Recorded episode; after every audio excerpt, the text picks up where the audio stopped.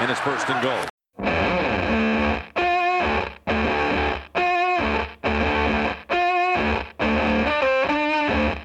Не перестает нынешний сезон НФЛ нас удивлять и баловать. Странные серии, рекорды рождаются и исчезают. На самой заре своей любви к американскому футболу, в стадии, так сказать, влюбленности, я не удумевал, зачем американцы считают рекорды в духе Карсон Венс стал первым кутербеком в истории НФЛ, который за 6 первых недель игрового сезона бросил мяч правой рукой в сторону бровки и попал в принимающего ростом 186 сантиметров.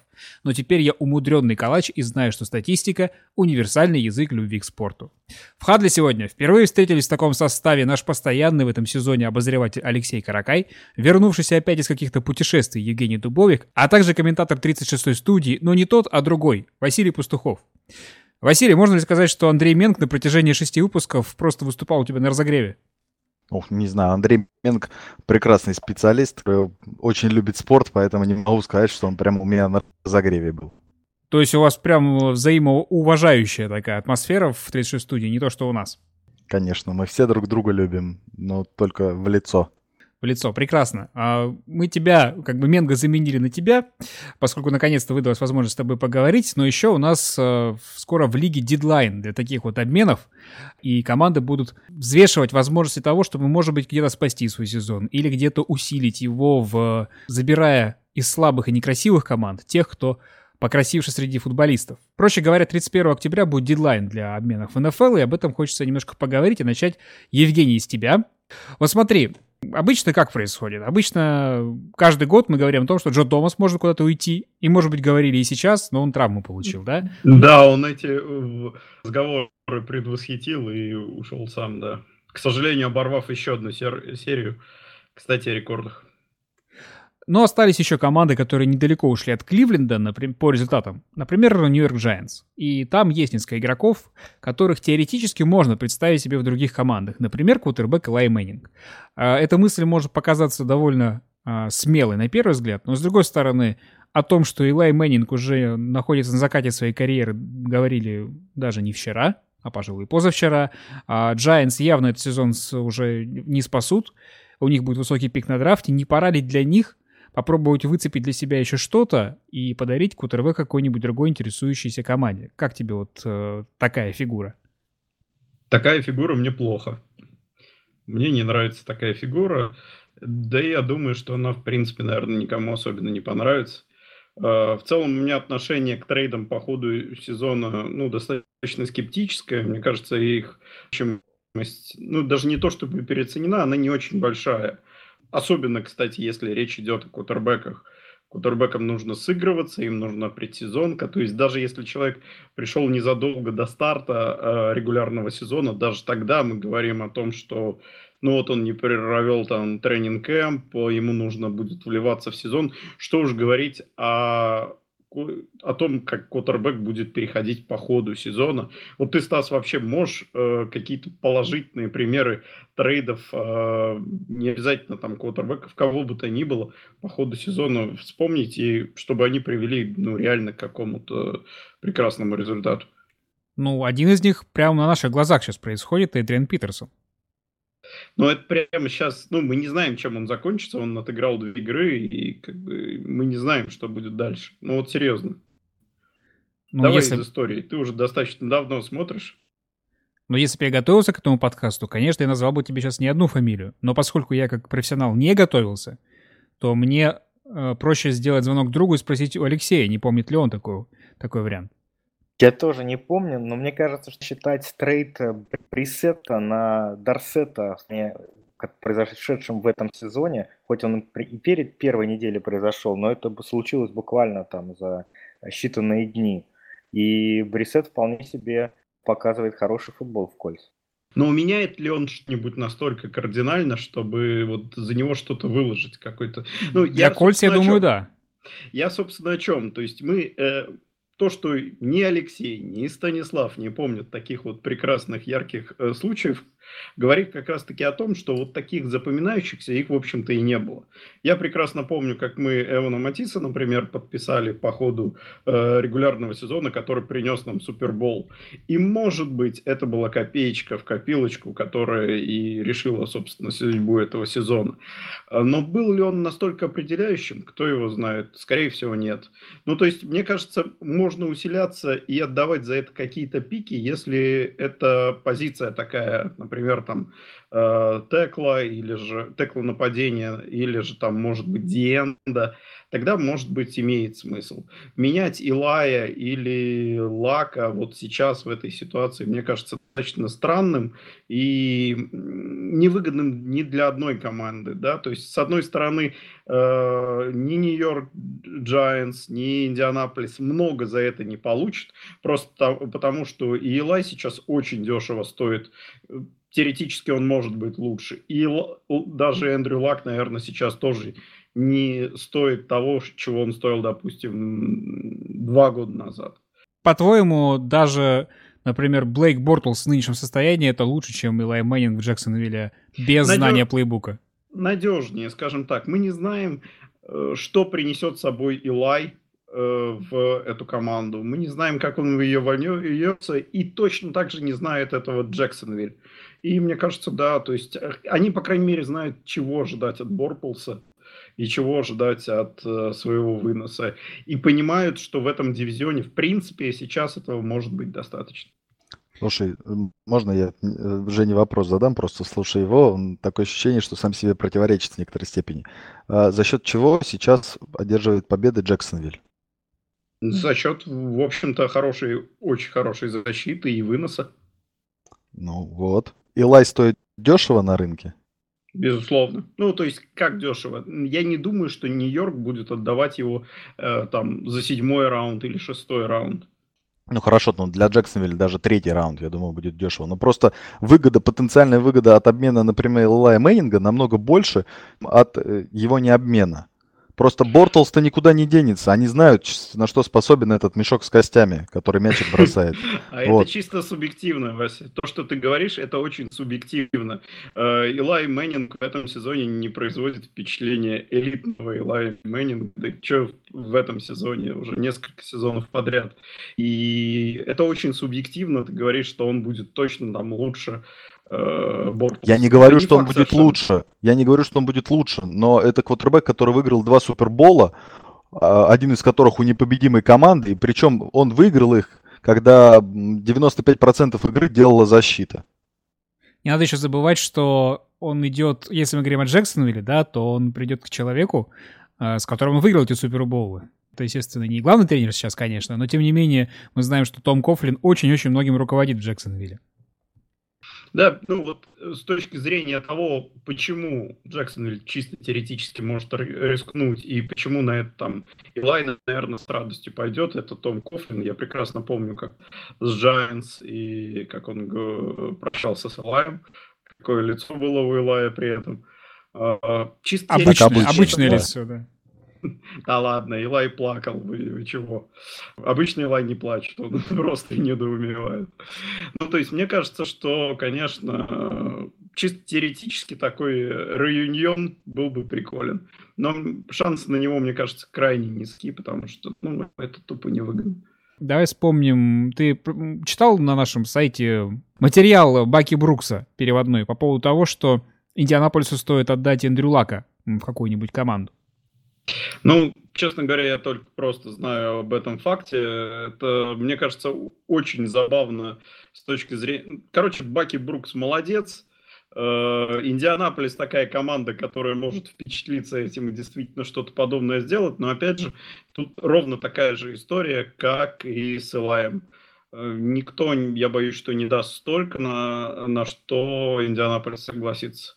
Смотри, у нас в редакционном чате возникла как бы такие дискуссия по поводу, что важнее для команды, иметь франчайз кутербека или усилить как бы, условно говоря, за счет этого кутербека все остальные позиции для того, чтобы выбрать на драфте новичка, который сможет прийти в хорошие условия. Ну, потому что сам Эндрю Лак, да, он попал в команду, в которой условия не созданы. Он прекрасный игрок, но из-за того, что куча дыр на разных позициях, он но не это может... неправда. То есть попал-то он как раз в нормальную команду, которая в первый его сезон вышла в плей-офф, а потом вышла и финал конференции. Это сейчас что-то с этой командой ненормальное происходит. Но я бы даже тогда не назвал эту команду вот прям контендером. А, при том, что она выигрывала свой дивизион. Э, Индианаполису повезло с тем, что он играл в очень слабом дивизионе вот эти годы, да. Эндрю Лака хватало на то, чтобы его выигрывать, а дальше, да, он иногда побеждал э, в первом матче плей-офф и выходил уже очень далеко, получается. Это та же была команда, которая в сезон 2011 без франчайского тербека слила вообще чуть ли не в ноль. Но дело не в этом. Как ты оцениваешь? Важнее сохранить франчайского тербека или же а, создать все условия для того, чтобы выбрать на драфте новичка? Мне кажется, это вопрос такой, достаточно риторически. Везде важен баланс. Хороший квотербек, идеальный супер квотербек не может жить без линии нападения, по крайней мере, долго. Не может постоянно оставаться здоровым. Точно так же он не может, команда не может выигрывать чемпионство без защиты. Поэтому ну, важен баланс. Но я думаю, что э, франчайз квотербек – это человек способен притягивать притягивать к себе хороших, да. Э, люди скорее будут стремиться попасть в эту команду, легче соглашаться даже на какие-то меньшие деньги порой. Ветераны туда будут, будут охотнее приходить, если в команде есть франчайз-квотербек. Франчайз-квотербек равняется контендер практически всегда. Практически всегда. А хорошая команда, прекрасная защита, это, ну вот, не знаю, это там от сил дивизиона будет зависеть, от еще многих факторов. Ну, в принципе, то есть я скорее, конечно, в этой истории за э, квотербека, при всем том, что, ну, я повторюсь, все равно эти вещи взаимосвязаны, не бывает одного без второго. Один э, франчайз квотербек на себе команду в Супербол не, не завезет. Леша, Джей Катлер, Джей Катлера в Чикаго можно было считать франчайз квотербеком? Ну, по факту мы-то знаем, что нет конечно, хотя он так, таковым считался. Я придерживаюсь а, мнения, что, конечно, а, франчайз квотербек – это самая главная позиция в команде. Э, э, этого игрока невозможно запланировать, взять на драфте, потому что из э, только 30% кутербеков, взятых в первом раунде за последние 10 лет, заиграли, стали приемлемыми стартерами, и это, этот процент включает как раз таких игроков, как Катлер – и Далтон. Поэтому говорить о, о контендере без франчайз квотербека невозможно. Но вот если посмотреть на финалы конференции прошлого года, то там были а, Бен, Брэди, Райан и Роджерс. Ну, ну, то есть мы видим, что в, в плей-офф эти игроки решают, и без них никуда не обойтись, и невозможно без них на что-то претендовать. Мне просто не совсем понятно, почему франчайз квотербек обязательно должен быть хорошим по-моему, не совсем... Неужели это вписывается прямо в понятие, что так оно должно быть? Ты можешь быть франчайз-квотербеком, но будь как Джо Флака. Он же франчайз-квотербек для Балтимора. Да, конечно, он уже сколько, столько, сколько Мэтт Райан играет в Атланте. И Мэтт Райан, э, опять же, не был элитным до прошлого года, да, поэтому франчайз-квотербек может быть и средненьким.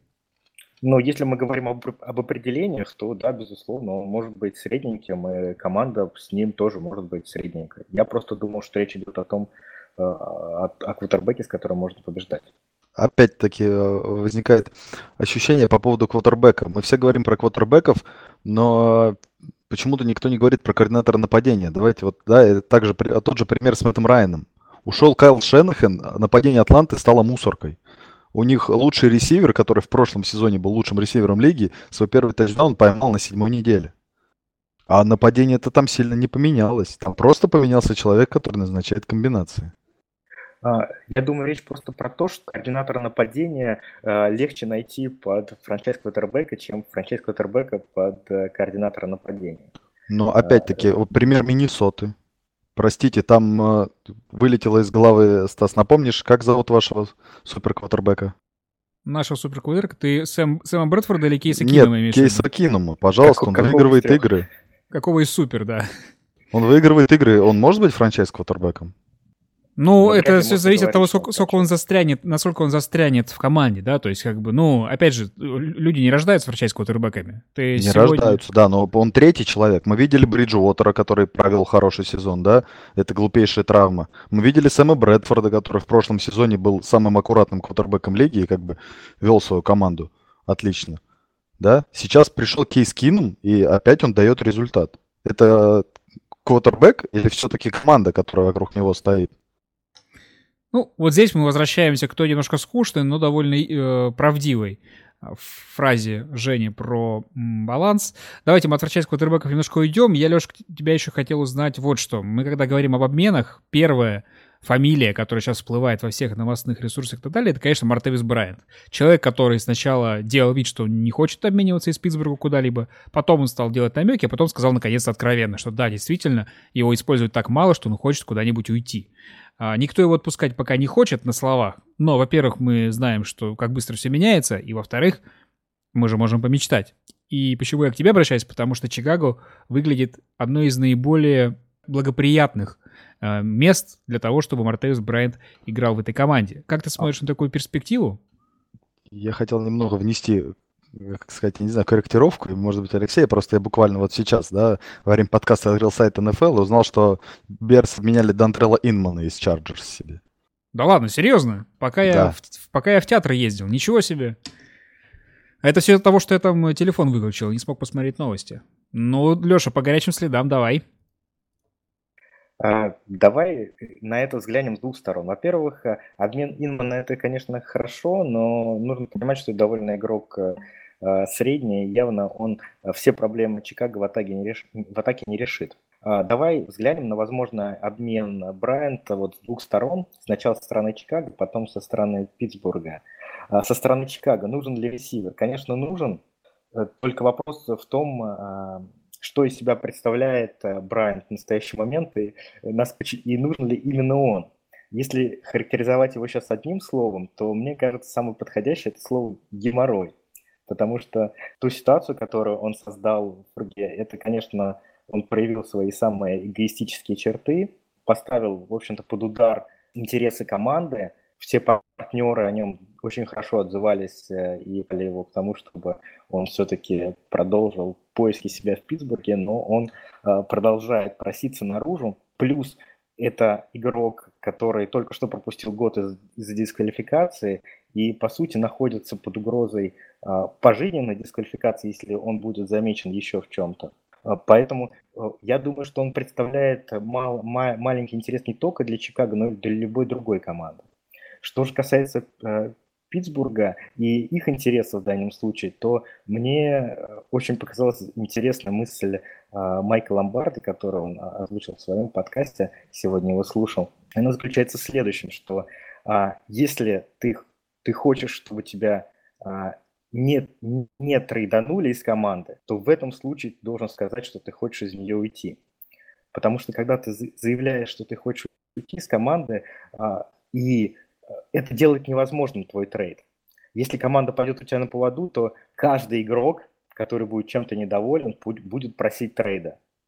Это сделает невозможным вообще существование, порушит всякую дисциплину существующую. Поэтому э, это, это заявление Брайанта, оно довольно было Э, группам, и э, трейд его сейчас фактически невозможен и заблокирован им же самим. Ну и плюс цена сбивается, как я понимаю. Если ты заявляешь, что ты хочешь уйти из клуба, то за тебя уже не будут давать третий раунд, а тут, например, пятый, да, потому что, ну, куда-то же нужно девать такого игрока. Слушай, ну, мне кажется, что, в принципе, за него, ну, вряд ли кто-то много даст. Он не смог, в общем-то, с э, Беном раскрыться все эти сезоны. Он привез себе такое огромное количество проблем, не смог подружиться, опять же, с Беном. Ну, то есть, не знаю, мне кажется, что абсолютно пропащий вариант. Э, думаю, что у него будет, наверное, еще один шанс где-нибудь, но это все.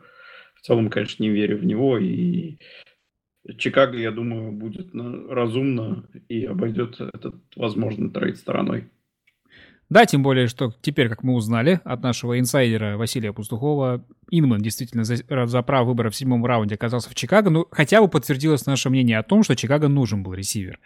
А, и Чикаго, в принципе, идет, наверное, даже чуть получше, чем можно было представить себе в середине, в конце октября. Они идут с результатом 3-4, и в контексте отсутствия Роджерса в дивизионе вообще это открывает все пути перед ним, потому что Миннесота нынешняя с разными квотербеками, пускай они все и супер, и с Детройтом, это все-таки куда более реалистичный вариант побороться, чем при Роджерсе. Вот я поэтому тебя, Леш, хочу спросить мнение по поводу команд, которые идут 3-4, не всех команд, а вот особенных. Чикаго, Нью-Йорк Джетс и Чарджерс. Это все три команды, которых, в принципе, списали со счетов перед началом сезона так или иначе, потому что идет процесс перестройки, либо же дивизион слишком крутой.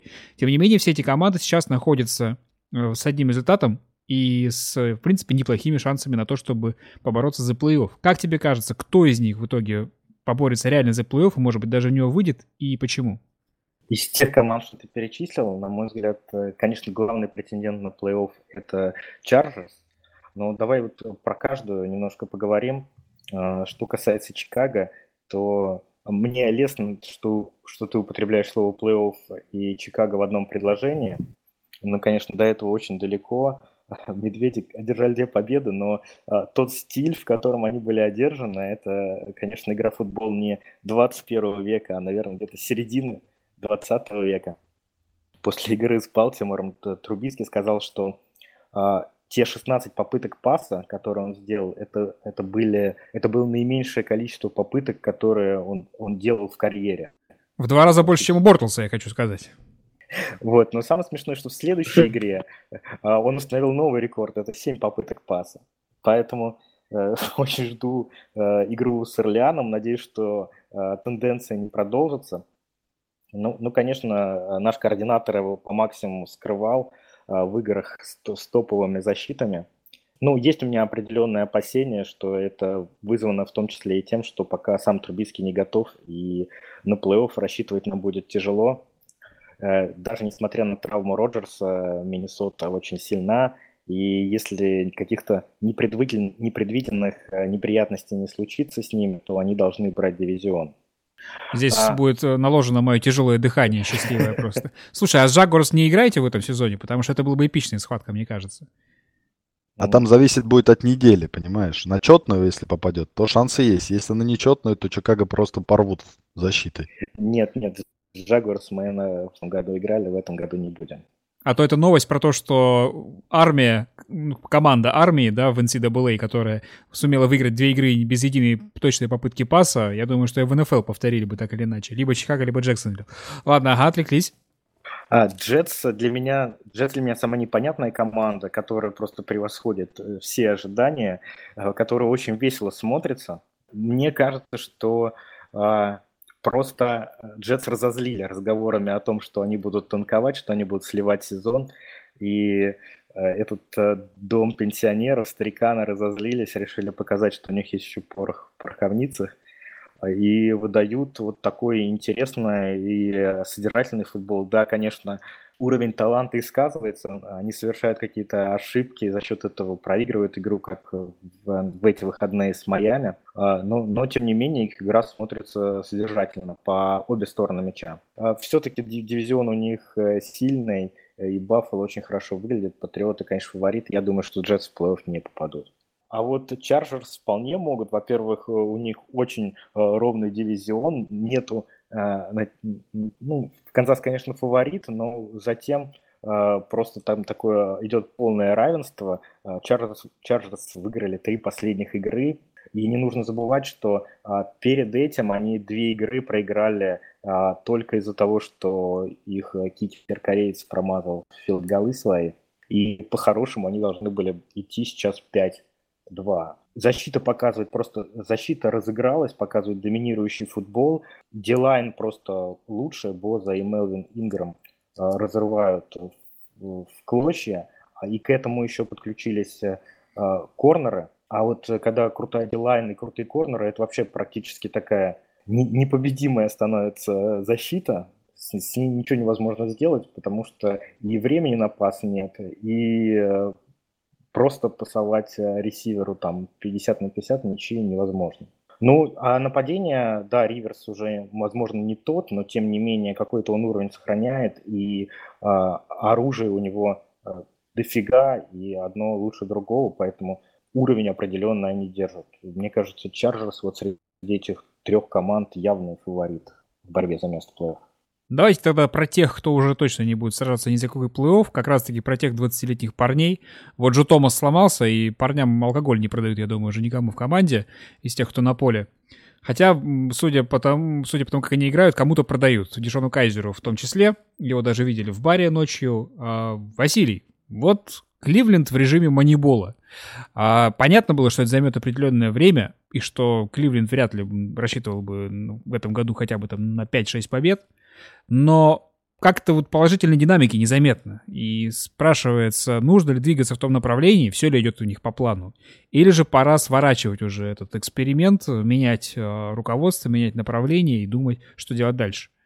Ну, на самом деле, мне нравится то, что делает менеджмент Кливленда. Мне не нравится то, что в Кливленде э, очень долгое время не могут найти тренера в эту команду. Знаешь, а сейчас Кливленд напоминает мне Джексонвиль несколько, наверное, где-то два года назад. Потому что нынешний тренер сейчас как Газ Брэдли выглядит, который абсолютно был бестолковым тренером. Это вот, опять-таки, да, знаешь, как та ситуация, например, с Джимом Шварцем. Он был, ну, плохим главным тренером в Детройте, но он гениальный координатор защиты. Ну, лично я считаю так. Потому что где бы он ни работал, да, опять вспоминаю Баффало с Мэроуном, когда они закрывали топовых квотербеков там один за другим по щелчку. Сейчас что делает Филадельфия в защите? Потому что, ну, сейчас мне кажется, именно тренер, э, тренерский штаб необходимо будет поменять Кливленду для того, чтобы Манибол заработал уже э, в следующем сезоне, как сказать, в э, положительную сторону. Потому что, как мне кажется, игроков, да, и возможность набора талантливых игроков – с драфта, приглашения и свободных агентов, да, за счет большой кепки, сейчас есть у Кливленда. Найти людей, которые могут этим распорядиться всеми богатствами, вот это вот уже следующий шаг, да, который необходимо будет, следующая задача, которую необходимо будет решить в проекте Манибола. А уже потом, да, если и это не сработает, то думать о том, стоит ли сворачивать этот проект или дать ему еще какой-то там другой шанс. А вот то, что Хью Джексон часто в этом сезоне попрекают тем, что не был выбран Венс на прошлом драфте, да, не был выбран, ну, уже на позапрошлом, не был выбран Дишон Уотсон, который сейчас вот зажигает в Хьюстоне, тоже там ставит определенные рекорды, а что в итоге они пропустили одного и второго, взяли Кайзера, который, как оказался, ни о чем. Можно ли ставить эту вину руководству Кливленда? Ну, в меньшей степени, наверное, Джексону, поскольку он вряд ли прям большое влияние имел на выбор. Да, с одной стороны можно поставить. Но опять-таки я все-таки придерживаюсь той позиции, что можно, да, как поменять обстановку вокруг игроков и Кайзера, и Кеслера. Вот. Ну, и Хоган, в принципе, да, еще где-то есть, и Кеслера. Но опять-таки я считаю, что сейчас в Кливленде, да, достаточно он и Кайзер, талантливый парень. И я бы не ставил на нем крест вот уже прямо сейчас. Вспомните Гофа, его первый сезон. Кто в него в прошлом году, я, как сказать, не кинул камнем и не плевался в этот Лос-Анджелес. Да, только генеральный менеджер, который в него поверил, да, и дал ему много оружия в этом сезоне, действительно мы видим результат. Да, и, и, и другого тренера. Во-первых, да, и вспомните еще, там, простите, там в Кливленде нету сейчас, ну, ресиверов, откровенно говоря, например. Да, то есть, и, ну, как бы их не хвалили все Крауэлла, но мне он тоже не нравится, как бегущий, например. Да, сломался Джо Томас. Сейчас, да, там будут проблемы, если не нападение еще, но с левым таклом с позиции. Опять-таки, они работают над этим, да, они в этом сезоне взяли ветеранов линию нападения, опытных ребят, да, еще не стариков, но уже э, игроков, которые знают НФЛ и на достаточно хорошем уровне играют. Они перестроили защиту практически всю, да. Но если это не работает, если эти люди не работают, да, так как от них требуется это, если весь этот механизм вместе не работает, то тогда надо поменять механика. Как мне кажется, все-таки все дело будет в смене, опять-таки, тренерского штаба. Мы видим, что это... в этом году происходит с Шоном Маквеем и э, Джардом Гоффом. То есть, так понимаю, твой рецепт оставить Саша Брауна и Полу Деподесту, выгнать Хью Джексона? Да. Это мой рецепт счастья для Кливленд Браунс. Такого не может быть никогда на свете? Я соглашусь с Василием в том плане, что, конечно, квотербека молодого, тем более такого сырого, как Кайзер, нужно было грамотно подвести к старту в НФЛ. Вот это вот то его засовывание в стартовый лайнап, то а, его всаживание на скамейку, то опять он стартер, а, конечно, не добавляет явно ему уверенности. Никак не может считаться а, хорошим коучингом.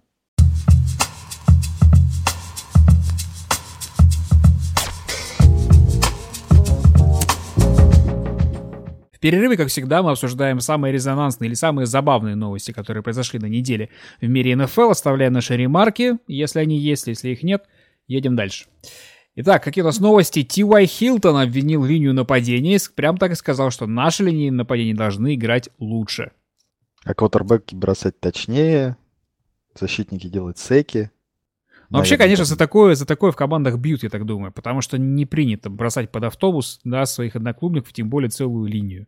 Все давно знают проблемы линии нападения а, Индианаполиса. Не первый год это существует, но, мне кажется, далеко не Ти Уай Хилтону а, говорить об этом прямым текстом. Его задача мячики ловить и маршруты бегать.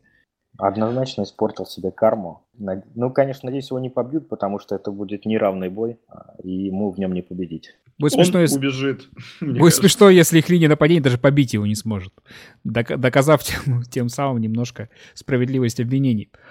Карсон Палмер сломал руку, выбыл как минимум на два месяца. Лени сегодня нет, но прокомментируем. Может быть, поэтому и нет. Прокомментируем это без него.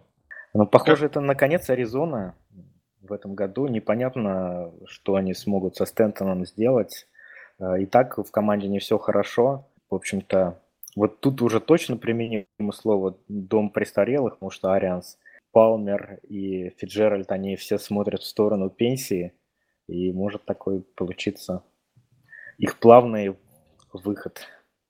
Ну, кстати, да, по-моему, до этого сезона Палмер же говорил, вообще будет он играть или не будет, а тут еще и руку сломал, и как минимум на два месяца, когда осталось играть, в общем-то, два месяца и осталось.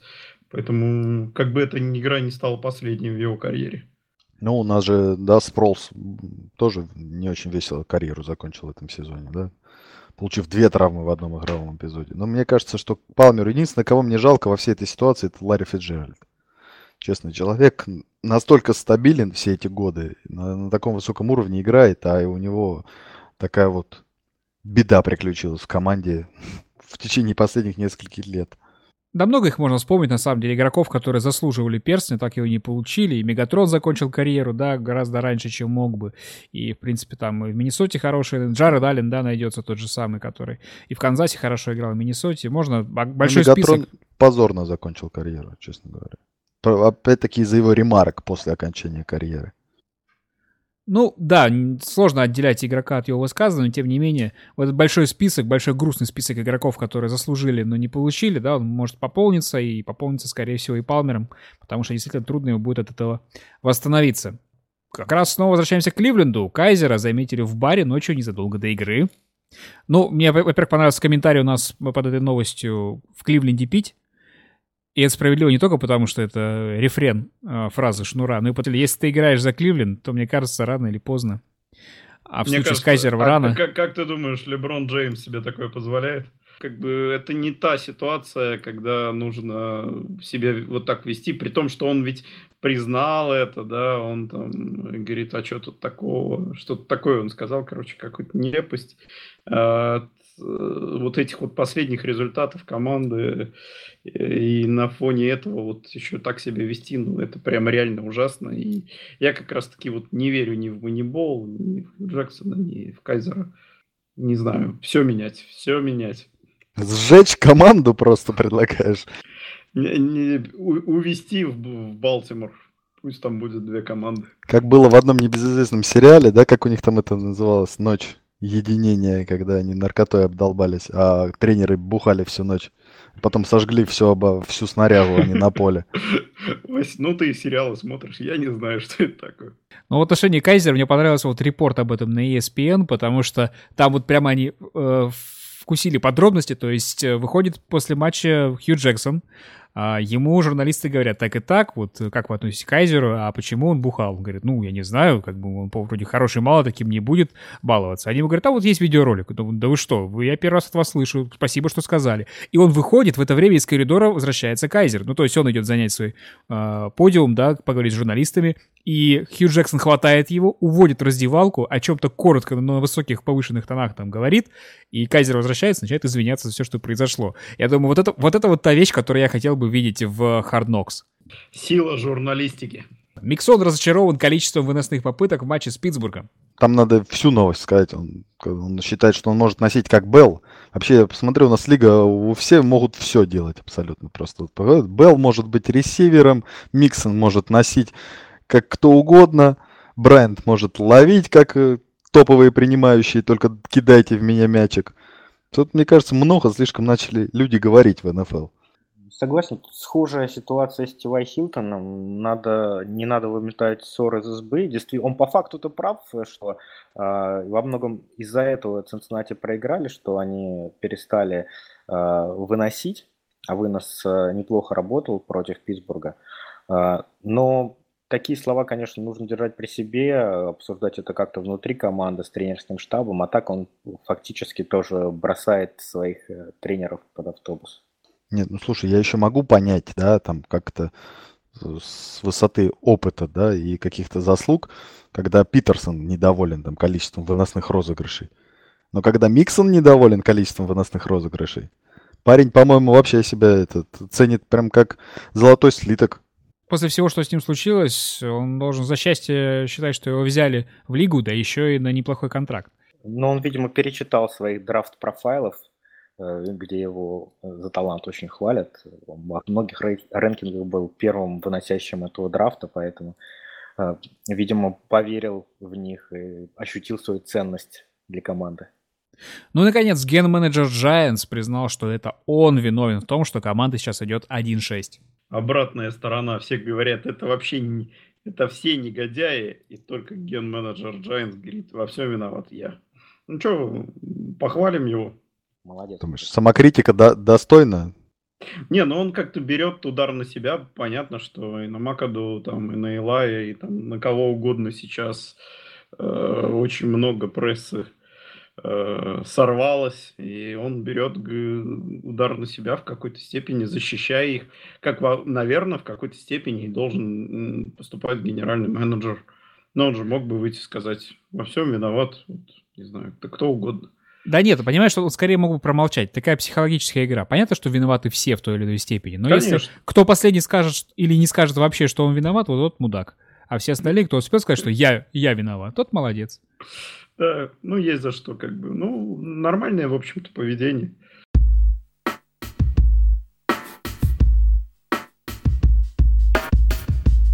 Во второй половине обсуждаем главные, самые интересные, с моей точки зрения, матчи следующей недели. И начнем мы с матча Баффала и Окленда. Жень, с тобой хочу обсудить этот матч, поскольку Окленд, команда из дивизиона, где играет Денвер, хорошо тебе знакомы. Ну а Баффало просто Баффало, все их знают, отличные парни.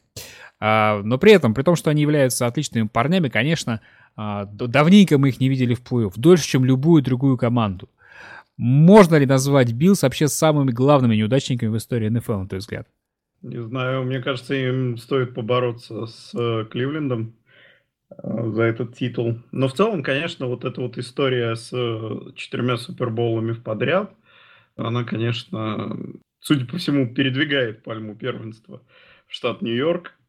Но последние годы мне в целом нравится, как эта команда перестраивается. Гораздо больше нравится, чем то, как это делает тот же Кливленд. Кливленда как-то очень много потенциалов, но они не цепляются за победы. А Баффало, в общем-то, сражается в достаточно сильном дивизионе и э, имеет шансы, даже в этом сезоне имеет все шансы на то, чтобы выходить в плей-офф и нарушать эту традицию. Они с 99 -го года, с прошлого тысячелетия никуда не выходили, нигде не в январе не играли. Ну, пора уже, пора. Я очень болею за них в этом сезоне. Я рассчитываю на то, что они займут первое место, обгонят Патриотов наконец-то. Вот э, очень много личные встречи сыграют, и мне кажется, Баффало это та команда, которая в целом может обыгрывать нашего Тома Брэди, дорогого, потому что, ну, пора уже, пора. Защита у них классная, должны уже. Ну, ты знаешь, я готов очень много денег поставить на то, что Баффало будет в январе играть в НФЛ в этом году. Знаешь почему? Потому, Потому что 2 января заканчивается. 17 игровая неделя, да, выпадает на 1 января. Так что, а, как 1. бы там ни было, по нашему времени будут играть в январе. Ну, ну хорошо, вот, скажи... Вот они и прервут. Ну, наверняка такое уже было, конечно. Ну, то есть январь мы так все понимаем по-другому. Назови, пожалуйста, три вещи, которые помогут этой команде впервые за тысячу лет выйти в плей-офф. Давай первой вещью будет э, не вещью, а первым человеком, который будет помогать в этом, это будет Шон Макдермот. Мне кажется, он классный специалист, э, в целом нашел свою команду, э, и это тот человек, который, наверное, может развиться из хорошего координатора защиты в человека, который стал хорошим главным тренером. И мои э, ему лучшие пожелания в этом вопросе. Второе, собственно, это сам состав Окленда, э, Окленда, прошу прощения, Баффала, который немножко изменился, но в целом как бы говорили, что вполне возможно они тоже будут претендовать на какие-то там высокие пики на драфте, но тем не менее он остался неплохим именно там в большей части с точки зрения защиты. Им-то как им вот, например, мне кажется, не хватает хорошего качественного принимающего, но даже с этим составом они вполне могут играть, играть хорошо, и в том числе Лешон Макой, я думаю, еще в целом натаскает. Натаскает, но принимает. Пока у него, наверное, не так все хорошо, как могло бы быть, но в целом шансы на это есть. Ну и третья причина, я, мне кажется, это то, что все не так однозначно в этом дивизионе. Нет ярко выраженного фаворита, э, каким последние десятилетия являлся Э, Бостон. Мне кажется, сейчас э, эта позиция должна пошатнуться. Ну, мне, правда, каждый год так кажется, последние лет пять. Но, тем не менее, э, пора уже, пора. Когда-нибудь это время наступит, и я верю, что оно наступит в этом сезоне для Баффало Биллс бостонский король, может, и не голый, ну так, полураздет. А, скажи тогда мне, пожалуйста, по поводу запада АФК, да, дивизиона, в котором играет Денвер. Вот мы перед сезоном были уверены, что это самый крутейший вообще дивизион в НФЛ, и что вот самый реальный шанс, что из него выйдут там три команды, и даже Чарджерс, которые, скорее всего, по прогнозам экспертов не вышли бы, они были бы ну, там 8-8, не меньше. Вот. Почему так сейчас получается, что результаты этих команд далеки от наших ожиданий, и есть проблемы, за исключением Канзаса, фактически у каждой из команд. А почему у Канзаса нет проблем? У ну, них у него из двух поражений подряд ну, эти поражения не кажутся мне системными, да, то есть они играли против э, серьезных команд, и там в последнем матче они проиграли вообще, то есть на последнем владении, и после серии безумных вообще, это как шу shootout был в этом, серия пенальти в сокере, да, то есть там могло повернуться в любую сторону. Я не думаю, что это были именно поражения, вот как они могут случиться в любой игре. А я не вижу сейчас такого, чтобы у Канзас-Сити что-то проседало. У них нет таких проблем, как у Окленда, у них нет таких проблем, как у Денвера, и уж тем более, как у Чарджерс. Ну, тем более, какие у Чарджерс проблемы, команда три матча подряд выиграла. Мне кажется, тут отчасти каннибализм. Команды из этого дивизиона отнимают друг у друга победы, потому что хорошо друг друга знают, потому что умеют друг у друга выигрывать, и в целом это нормально. И как бы мы понимаем, что, ну, в общем-то, такой расклад, он, он ожидаем был. То есть каждая команда уже одержала внутри дивизиона победы, все потеряли на этом и поэтому вот именно рекорды такие не очень хорошие. Ну и в целом, мне кажется, даже вот этот вот дивизион, который все говорили, что он суперсильный, мне кажется, это действительно так и есть, но тем не менее все поддаются какому-то общему тренду, что нужно проигрывать какие-то очень странные матчи, высаживая людей из survival. Поражения были у всех, ну я согласен с твоей оценкой вот Канзаса, то, что они проиграли, в общем-то, сильным соперникам э, матч, который они в целом и могли бы проиграть, ну, про то, что они проиграли бы их и до сезонов, ну, в целом запросто такое могло бы быть. Э, что касается остальных команд, ну, я не знаю, есть проблемы, э, эти проблемы решаемые, и они нисколько э, ну, в общем-то, не влияют на то, что мы считаем эти команды сильными все равно. Чарджерс были не, недо, не то что недооценены, но просто вот этой команде вечно чего-то не хватает, вечно кто-то мешает. Э, сейчас они на коне и в целом могут побороться за дивизион. Мне кажется, он будет очень классным, и даже для Канзаса все еще может быть не так хорошо, как они думают. Сиэтл Хьюстон. Начнем с Сиэтла. Защита у них потихонечку разогревается. мы уже привыкли к тому, что Легион Бума или то, что от него осталось, да, берет такую паузу в начале сезона и постепенно наращивает обороты. Но вот выноса пока так и не прослеживается. Леш, расскажи мне, вот с этим, с выносом они вот так и собираются с отсутствующим пройти весь сезон? Потому что если мы знаем, что игроки обороны свое возьмут, то вот ни один из текущих бегущих не выглядит а, надежной ставкой. А, действительно, это так. Защита у Сиэтла против паса, она элитная. В последних играх они также добавили а, в защите против выноса. Конечно, у них серьезная потеря в защите – это Клифф э, Эверилл, но они вчера подписали Двайта Фрини, который, в принципе, мне кажется, может быть эффективен на каком-то ограниченном количестве снэпов. А, и Сиэтл как раз э, этим э, знаменит, что они ротируют много дилайн. По выносе у них действительно проблемы. И онлайн не работает, и сами выносящие э, не впечатляют ни Лейси, ни Роуз. А, единственное, кто хоть что-то демонстрирует, это Маккиссик, э, который неплохо работает на приеме, таким является э, Джокером. Ну, опять же, он не может быть тем, кто на себе потащит команду. И вот мы сегодня говорили о трейдах, и как раз Сиэтл, мне кажется, является одной из тех команд, которая может э, совершить такой трейд именно за раннинбеком, тем более, что довольно много раннинбеков сейчас продается или потенциально продается. Это и Хилл из Цинциннати, и э, тот же Хайт э, из Сан-Франциско. Слушай, а лаберский вопрос, а Питерсона не могут теоретически взять или количество обменов за сезон ограничено? А, нет, они, конечно, могут, но я просто не думаю, что это э, реально. Я думаю, что внутри так, дивизионального такого трейда э, не будет.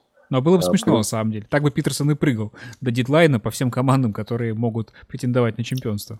Ну, плюс в отличие от э, той ситуации, в которую попадал Питерсон, сейчас, конечно, она у него стала опять плохой, Э, в Аризоне, в Аризоне для него была более-менее хорошая ситуация. Здесь же э, не подходящие для него нападения, в первую очередь, и Олайн, и э, Уилсон часто играет из шотгана. В общем, Питерсона я в, в Сиэтле не вижу. Поэтому вполне возможен трейд, потому что Сиэтлу, я считаю, нужно усиливать выносную игру. Вынос всегда был основой нападения Сиэтла, на, на нем строился. Сейчас они какую-то а, свою уникальность, вот свой стержень нападения потеряли. И немножко у них нападение выглядит вот каким-то несбалансированным, наверное.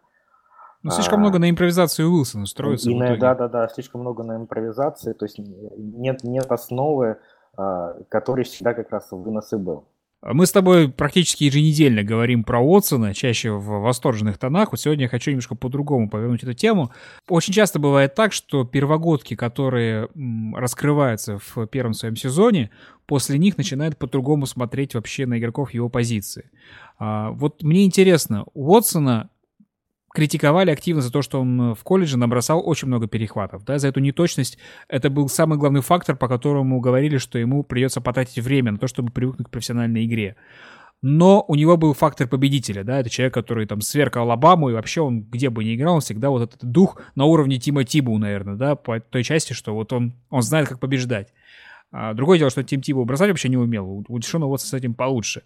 Не кажется ли тебе, что после успеха Уотсона, в принципе, он сейчас фронтранер для того, чтобы считаться лучшим новичком в нападении, если не случится какого-то облома, не кажется ли тебе, что после этого вот этот фактор победителя могут ставить во главу угла, когда будут оценивать других а, кутербеков, э, потенциальных новичков НФЛ? Ну, хайп по Уотсону, конечно, мне уже порядком надоел. А, тем не менее, я очень вот лидерские качества в кутербеках ценю.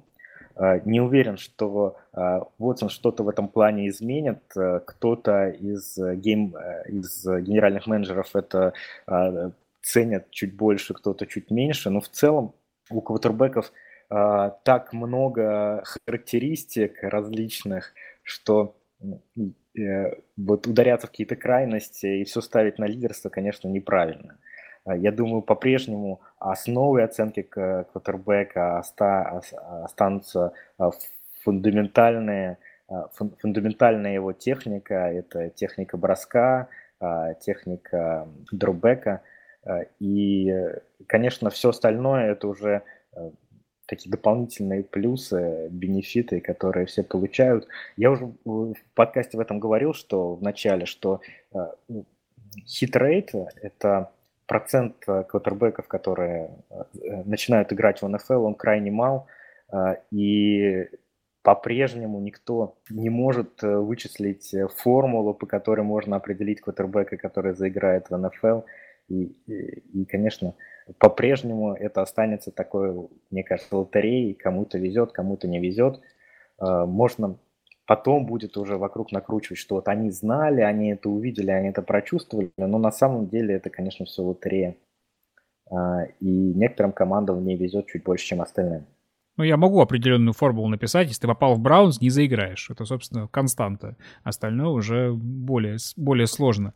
Переходим к третьему матчу. Детройт-Питтсбург.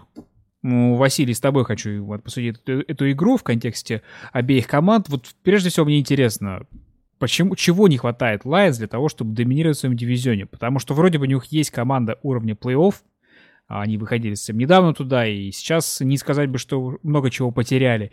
И условия, опять же, да, они все вот э, им благоволят. Травмируется не только Аарон Роджерс, травмируется там основной квотербек у Миннесоты, основной бегущий Миннесоты, и тем не менее Детройт все равно как-то не спешит занять лидирующие позиции на севере, хотя мог бы. Чего им не хватает, на твой взгляд? Мне кажется, Детройту не хватает бега, хорошего такого тяжелого бега, который будет набирать там первые дауны, да, в сложные моменты на коротких, на коротких ярдах.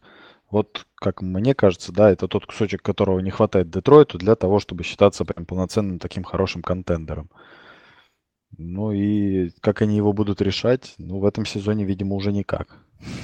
Да, они не решат, насколько хватит там запала Стефорда и принимающих, настолько они и продвинутся. Возможно, что им хватит, да, тех, э, того бега от Абдулы и Тео Ридика будет достаточно. Но опять-таки это все будет уже зависеть от Мэтью Стефорда в большей степени. Все ложится на его плечи. То есть там 80-90% успеха будет именно а, зависеть от его настроения. Это опять же связано, скорее всего, с э, плохой работой генерального менеджера. То есть генеральный менеджер Детройта тоже мог бы сказать, я виноват в том, что мы не доминируем в дивизионе. Генеральный менеджер Giants взял вину на себя за плохой результат. У Lions пока все хорошо, и я думаю, они себя вполне комфортно чувствуют в тех условиях, в которых находятся. На данный момент не думаю, что они прямо так, как сказать, сидят и говорят, что мы вот все должны, должны взять дивизион обязательно, прям 100%, точнее не то, что взять, а начать доминировать на поле прям 100%, тем более, что Роджерса нету, простите меня, одну неделю всего лишь. Добро, вот смотри, до Детройта сейчас все крутится вокруг э, одной персоны, так или иначе. Это фигура Мэтью Стаффорда. У Питтсбурга ситуация немножко другая. Там в два раза больше людей, а, вокруг которых все вертится. Это Левион Белл и Антонио Браун. Или это уже не так. А, создавалось такое впечатление на протяжении там, прошлого сезона и начала этого. Они все по очереди как-то пытались взять все бразды в свои руки.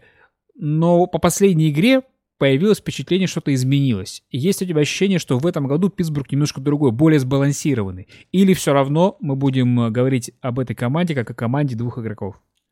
Нет, э, знаешь, баланс появился. Ну, если мы будем говорить о нападении, то это нападение, ну, все-таки трех игроков, да.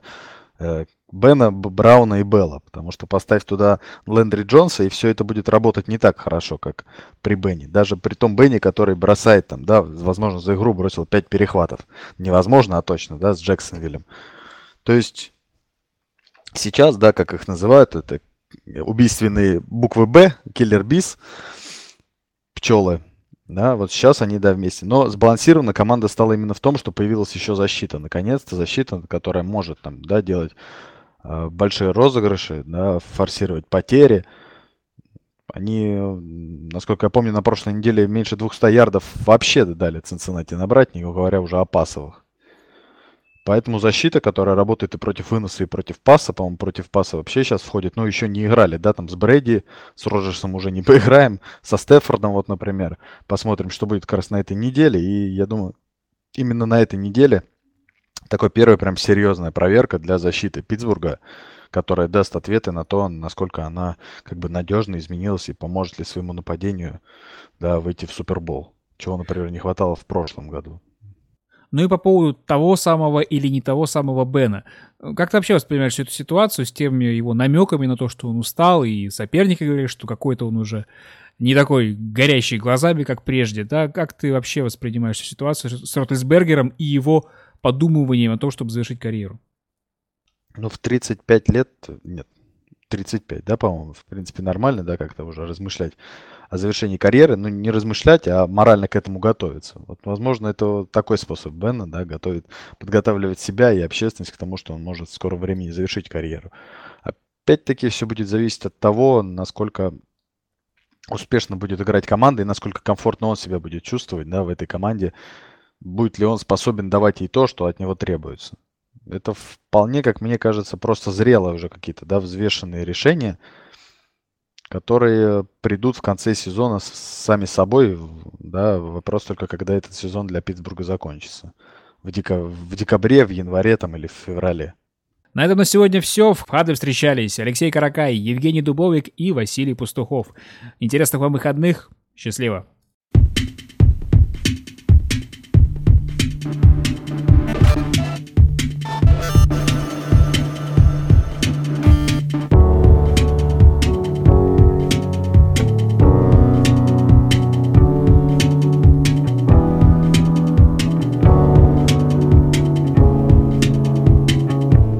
Станислав, а мы, э, как сказать, будем три часа, в, ой, в воскресенье, да, я так понимаю, наслаждаться голосами друг друга.